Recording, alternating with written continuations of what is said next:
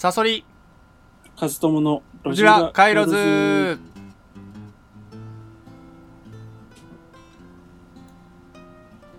このラジオはストーリーテラーを自称するストーリー研究家赤いサソリと大学で哲学を専攻していたブロガー本業編集者の和友さんの2人でお送りします。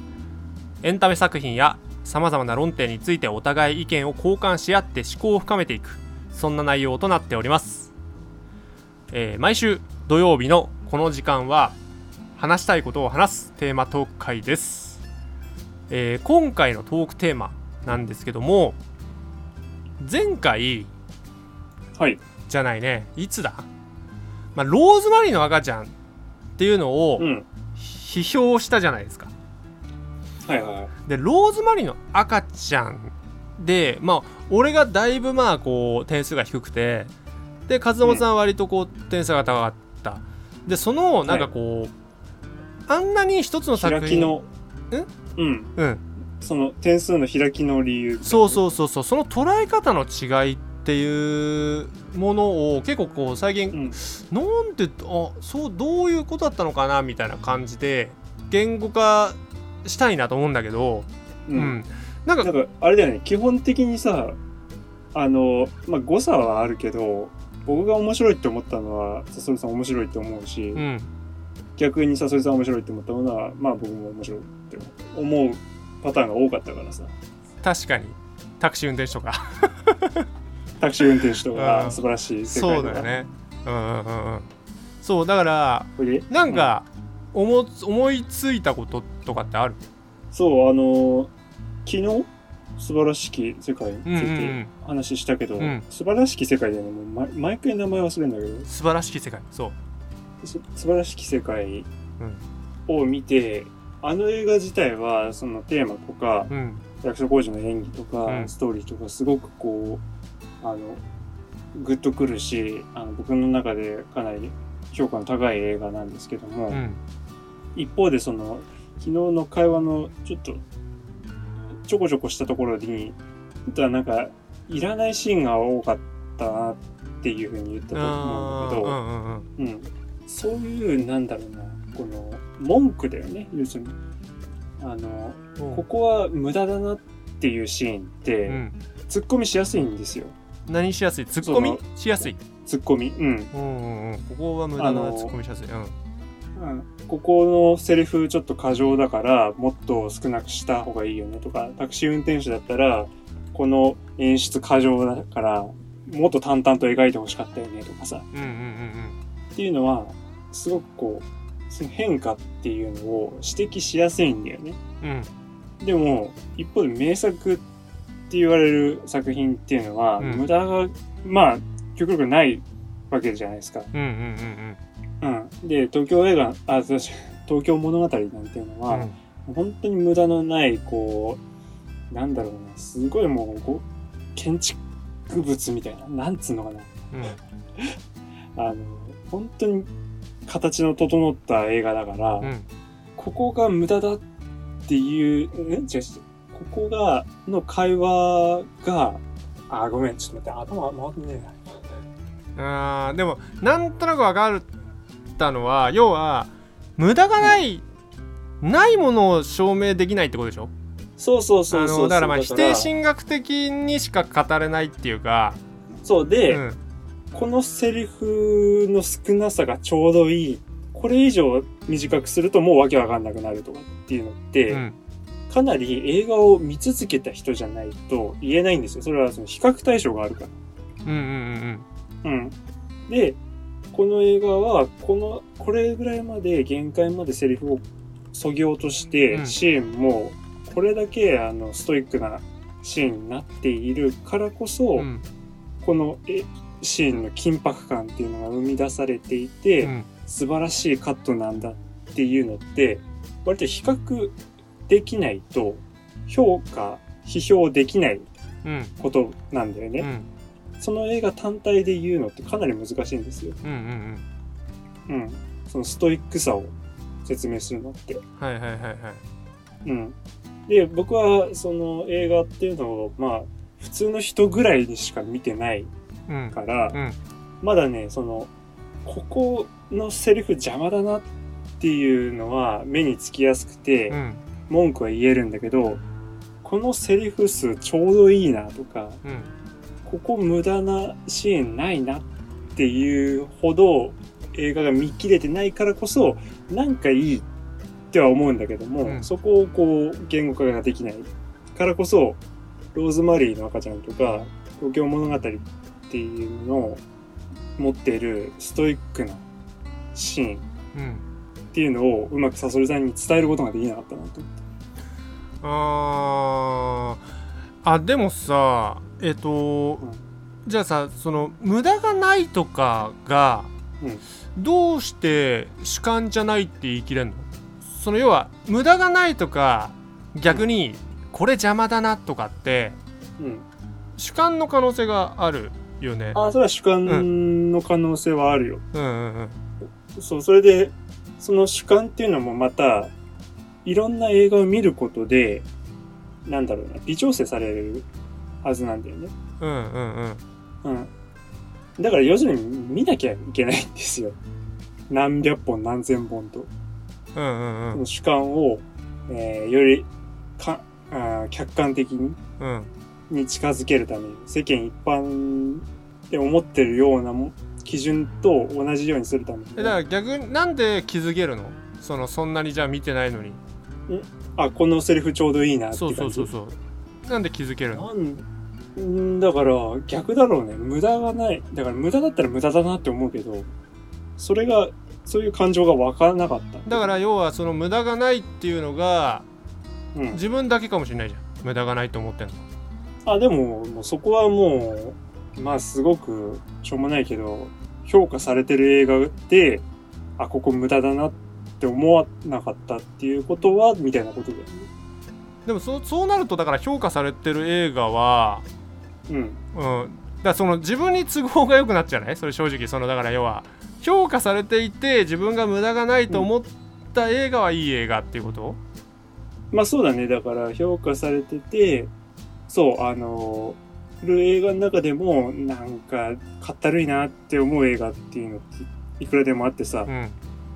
最終的には好みになっちゃう。うん。でもさだからでそのそうそうするとでも和友さんが、じゃあそのいい映画の良さっていうのを説明するときに、うん。あの自分のその主観かもしれないところがこう言語化できないから結局評価されてるとしか言えないよね、うーん。評価されてるからとしか言えなくない？その自分のその無駄とか邪魔とかそういったところの、うん。うん、言語化ができてないと。そうどうして言語化できないのか。うん。それは言語化ができないからですって言ってるのと変わんな気がしちゃった今。なんか。うん。なんとなくそのな部分がないからとか。うん。そう。無駄がな部分がないからっていうのは言語化してるとは言えないじゃない。その無駄な部分っていうのがどういうところなのかっていうことがい言やだか語化だかららそうそうそうそう。うん。そうそのここがうん邪魔だったっていうのってうんうん。指摘しやすいんですね。それはそのタクシー運転手の無駄な部分っていうのはいくらでも喋れるわけなんだけどうんまあそうだね、うん。だいいところをなんかさすごいた単純に言えば人の悪いところは目につくんだけど人のいいところが見えないみたいな。あー批判ができるけど批評ができないっていう。あーまあそうか。なるほどね。なるほどなるほど。とこなんですよね。なるほど。あで批評するためにはうん。それ作品以外をもっと見続けなきゃいけないっていう。そうなのかな？うーんそういうでもさあの気づく人は気づくでしょ？きっと。まあそれはその才能あるセンスのいい人はそうなのかもしれないけど、センスっていうのは分かんないけどうんどうかな？なんか数じゃないと思うけどね別に。うん。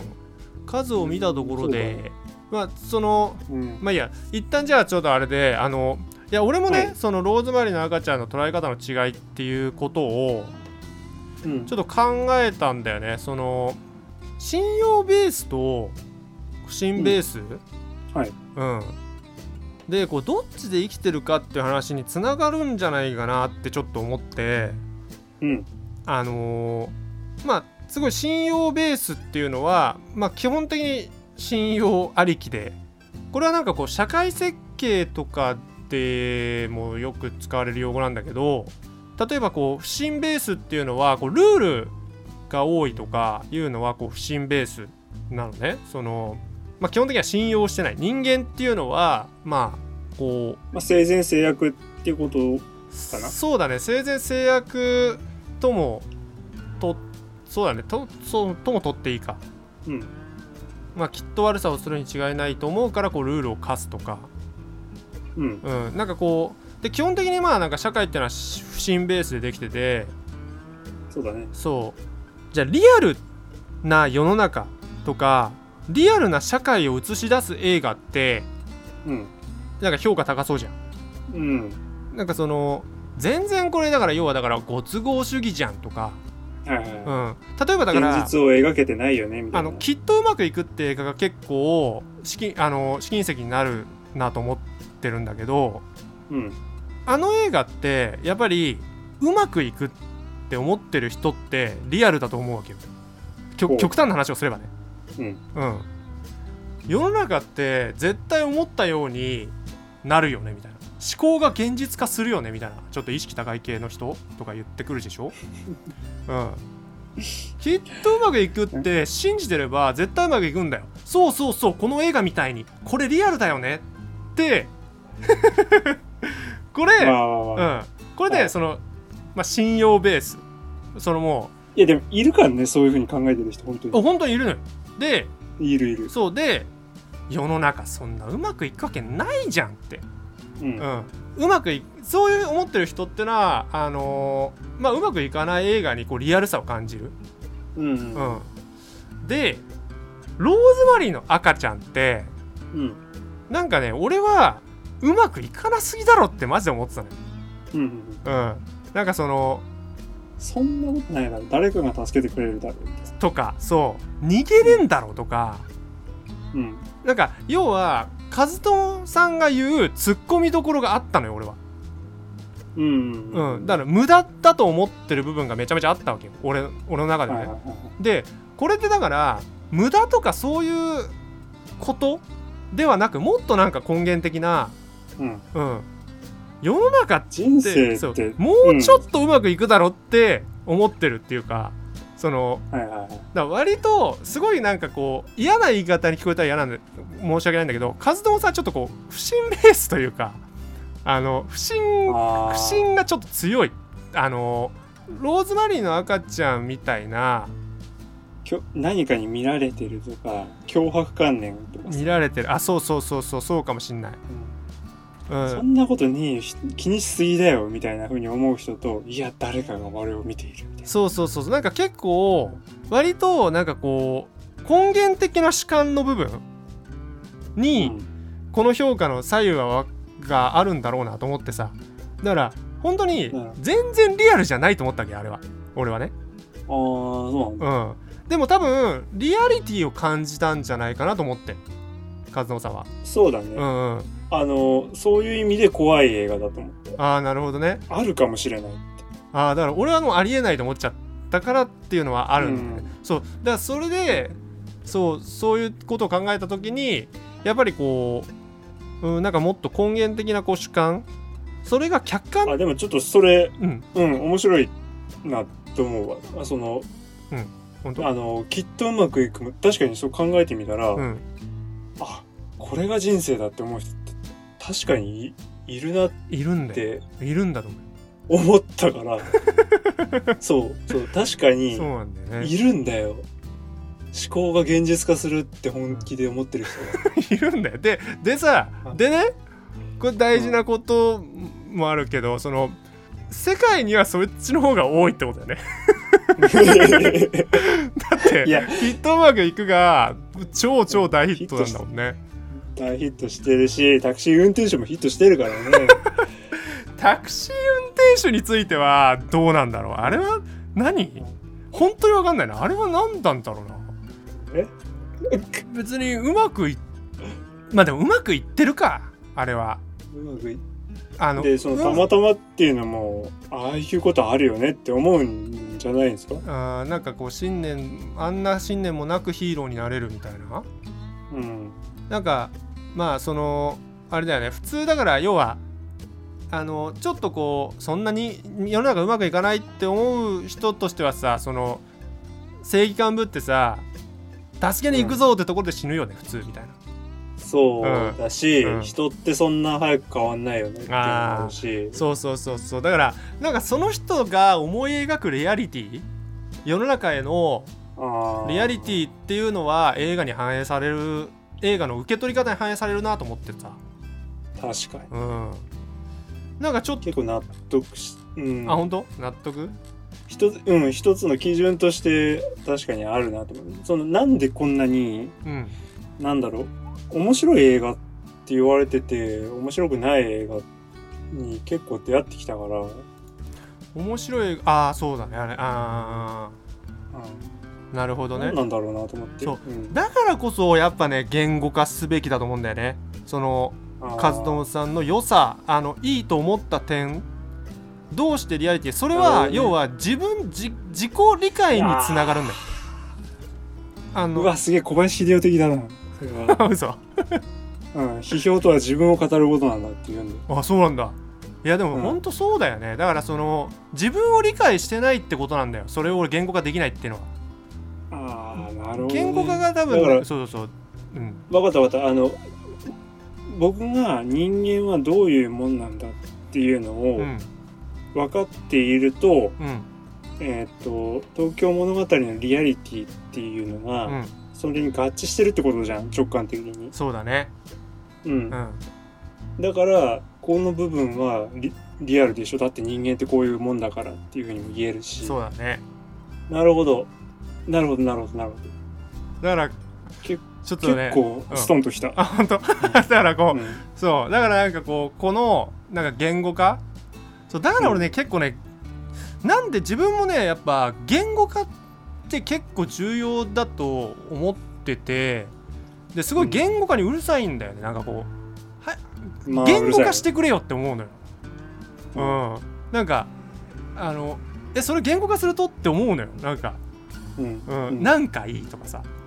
そうえそれ言語化してほしいなって思うし自分も言語化するように努めてるんだけどそうなんか確かにねその自己理解なんだなってちょっとね思ったんだよね。なるほどね。なるほどなるほど。